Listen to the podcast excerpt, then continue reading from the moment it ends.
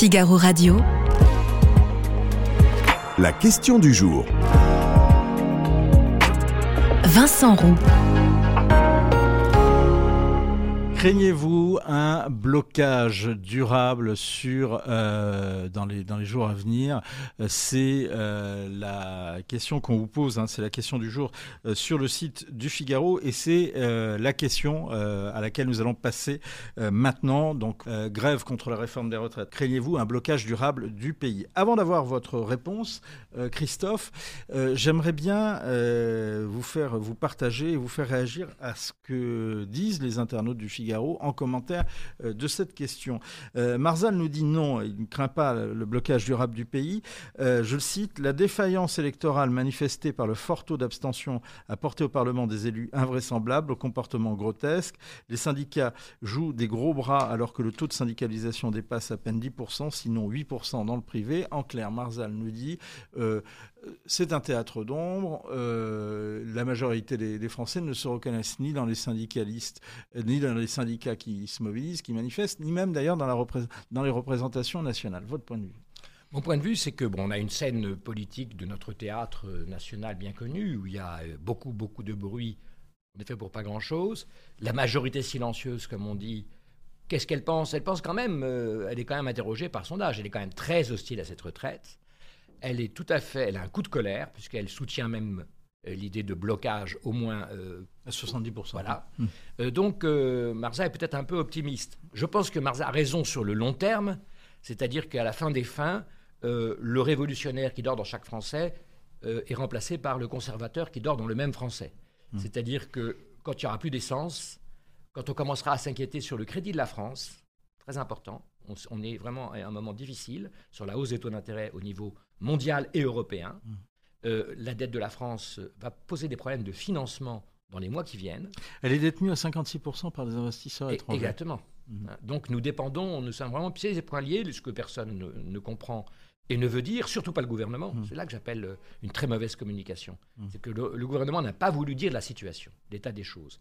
Par exemple, il n'a jamais voulu dire que le, le déficit du régime des retraites était d'ores et déjà en déficit de 30 milliards. Vous l'avez déjà entendu? Mais c'est contesté. Non, c'est contesté par qui? Par le corps. Mais le corps n'est pas un organisme d'expertise, ça se saurait. Le corps, c'est un organisme où il y a des experts, des syndicalistes, des représentants euh, parlementaires, et qui est chargé de faire un consensus politique autour de la mmh. question des retraites. Ça n'est absolument pas les vrais experts, les économistes, euh, sont des gens qui savent tout simplement, ça c'est le budget de l'État. Il y a 30 milliards donnés chaque année par l'État pour compenser le déficit. Vous l'avez entendu dire par le gouvernement?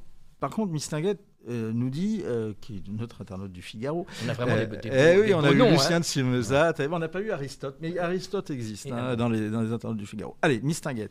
Non, ne croit pas, donc cet internaute ne croit pas à un blocage durable du pays, parce que tout en restant hostile à cette réforme, les gens n'auront pas les moyens financiers leur permettant de tenir durablement en grève. Les conséquences seront le ressentiment qui se paiera cher politiquement, mais pas le blocage du pays. Ça, c'est intéressant, c'est pour ça que je l'ai pris, parce que ça renvoie à ce que vous disiez tout à l'heure euh, sur euh, justement l'un des autres enjeux, c'est l'inflation euh, aujourd'hui, et donc avec une, un boom, une explosion des dépenses contraintes et une diminution du pouvoir d'achat. Donc, est-ce que bah, malgré tout, on est contre, et certains sont contre cette réforme des retraites, mais ils n'auront pas les moyens en tous les cas, d'aller jusqu'à la grève, jusqu'au blocage? Mais regardez bien ce que disent les syndicats extrémistes.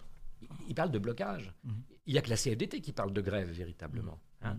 Euh, les gens, on le sait très, les syndicats savent très bien qu'il n'y a qu'une petite minorité ultra privilégiée de travailleurs qui peut faire grève. Et il se trouve, ça tombe bien, si j'ose dire, parce que c'est elle qui a le pouvoir de bloquer le pays. Donc quand on parle de blocage, ce que moi je prévois, c'est qu'il va y avoir donc des points de blocage extrêmement dommageables pour l'économie, notamment on en parlait de l'essence et des transports, et que la majorité des Français va se retourner, mais ça va prendre peut-être euh, 10 à 15 jours, va se retourner euh, contre, contre ce mouvement. Euh, alors, euh, Marcelo qui dit Je ne crois pas au blocage, je pense que la grève est un moyen légal suffisant pour faire plier le gouvernement. Encore faut-il que les salariés acceptent de perdre plusieurs semaines de salaire. C'est ce que vous dites. Mmh.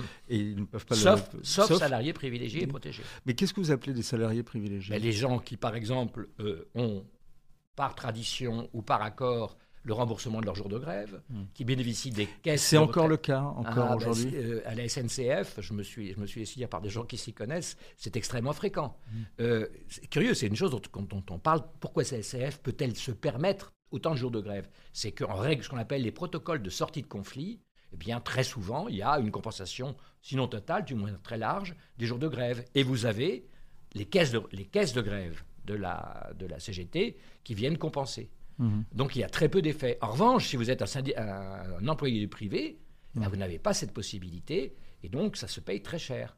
Donc on va encore une fois vers un scénario de grève localisée, mais encore une fois dangereuse pour le pays. Euh, Jusqu'où l'opinion peut se- soutenir les blocages? Vous le disiez, c'est une quinzaine de jours. c'est- et ju- jusqu'- si les blocages concernent les raffineries, si les blocages concernent le fait que le- le- l'essence, vous nous dites, là, il peut y avoir un retournement de l'opinion. Absolument. Le- Notamment dans la France, C'est le point de, c'est le dans point de la bascule. France périphérique qui a besoin de sa Mm. voiture. Euh, Emmanuel Todd, hier, à votre place, disait qu'il y Le a quelque contraire, sans doute. Il y a non, il y a quelque chose. Non, il disait qu'il bon, il disait que pour lui la réforme des retraites, euh, il était, il était favorable à la mobilisation contre la réforme des retraites, que le gouvernement était à l'origine des blocages. Euh, il dit quelque chose, mais il a dit des choses très profondes. C'était pour ça d'ailleurs Dès, qu'il ne parle pas d'économie. qu'on l'avait. Euh, alors c'est un débat, vous l'aurez peut-être un jour avec lui, ce sera très intéressant. Mais il disait des choses assez profondes. Et il disait notamment qu'il y a quelque chose, chose de, très voulu- de très français à vouloir s'opposer et que la pire des crises, le pire crack, c'est pas forcément la dette, c'est encore plus fort, c'est le pire crack qui menaçait, c'est le crack démographique. Ah, ben bien sûr. D'ailleurs, le problème ben, du régime par répartition. Le régime par répartition, je trouve qu'on ne devrait pas l'appeler comme ça. On devrait l'appeler le régime démographique, justement. Mm. Parce qu'il repose entièrement, en effet, sur les mouvements de population, c'est-à-dire natalité et, et migration. Mm. Donc, euh, et solde migratoire. Mais je pense que le, à, à long terme, c'est évidemment le problème. Et c'est bien pour ça que tous les pays d'Europe ont reporté sans aucune difficulté, même les pays latins, contrairement à ce qu'on dit, ont reporté l'âge de la, de la retraite. C'est une, rais- une question purement arithmétique. Euh, Rome euh, nous dit euh, il n'y a pas de souci. Dans un mois, c'est les vacances de Pâques, puis après les ponts de mai, la France reprendra, dit-il, le chemin du déclin. Est-ce que là aussi, quand vous dites un mois de blocage, effectivement, dans un mois, c'est les vacances de Pâques. Et là, par exemple, si nous disait euh, en privé un, un- un sondeur très affûté, je donne pas de nom, mais alors reconnu, euh, mais c'était lui off, euh, mais la CFDT, disait-il, a un mantra, c'est qu'on ne touche pas aux vacances des. Français. Bien sûr. Donc, c'est mois de mars et, et pas plus. Ben, euh, il faut calculer quand est-ce que sont- commencent les vacances de Pâques. J'avoue que j'ai plus ça en tête, surtout avec les zones maintenant.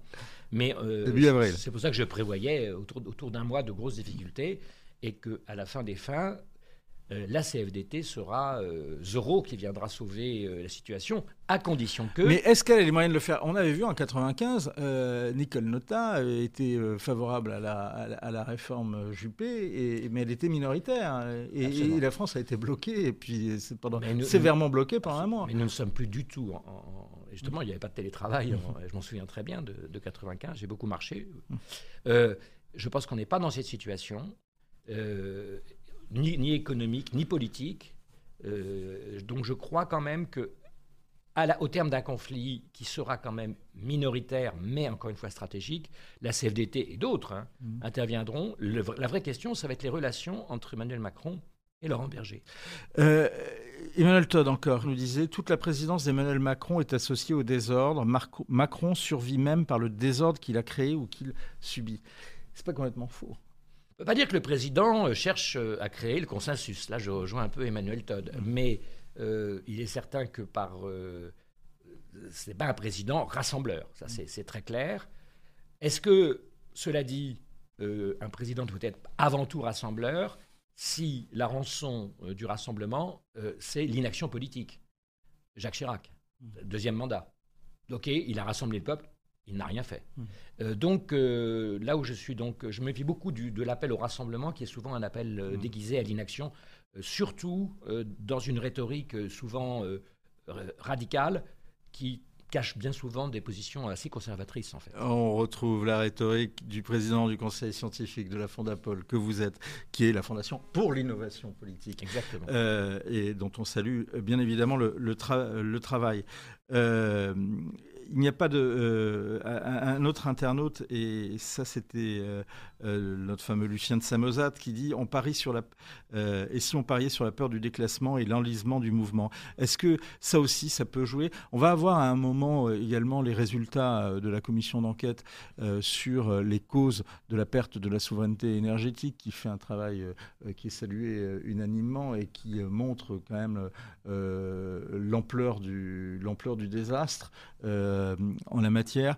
Là encore, est-ce que euh, ça peut avoir une, traduction dans, ce mouvement? Est-ce que ça peut justement renforcer la, défiance par rapport aux gouvernants Ou bien est-ce que euh, ça peut pas se dire à un moment, il faut ben, quelle que soit les, la, difficulté, la dureté et la pénibilité que, commande l'augmentation du, travail, il faut se remettre à travailler?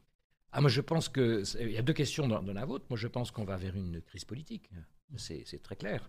Euh, en effet, à cause de cette incompétence euh, qui se manifeste, on a parlé à propos de la réforme des retraites elle-même, qui maintenant se démontre sur la question énergétique, incompétence pour, pour dire le, moindre. Et je pense que le gouvernement euh, d'Elisabeth Borne ne survivra pas à cette, cette épreuve. Ça, c'est très clair. Grève contre la réforme des retraites, craignez-vous un blocage durable du pays? Donc, vous, c'est un mois, donc on peut dire que c'est oui que vous, je ne sais pas si vous le craignez, mais en les cas, vous le prévoyez. Oui, encore une fois, oui, blocage au sens euh, blocage par certains de l'ensemble du pays, pas, pas euh, une révolution. Euh, voyez ce que je veux dire? Pas une grève générale. Pas une grève générale. Bon, alors c'est plutôt oui ou plutôt non à la question? Oui, c'est ça, c'est plutôt, euh, c'est plutôt oui. C'est plutôt oui, comme disait Sondard. Vous voyez, c'est assez partagé, c'est assez intéressant. Euh, il y a eu quand même plus de 170 000 euh, votants, ce qui est quand même une question qui a suscité pas mal de, débats chez, chez, nos internautes.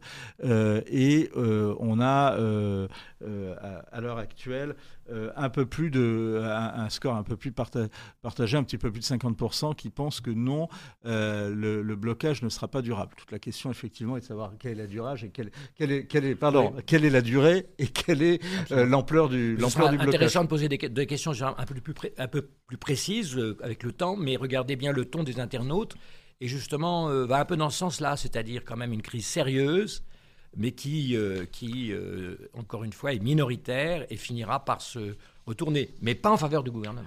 Merci Christophe Devoc pour avoir répondu à ces questions, et notamment en particulier la question du jour.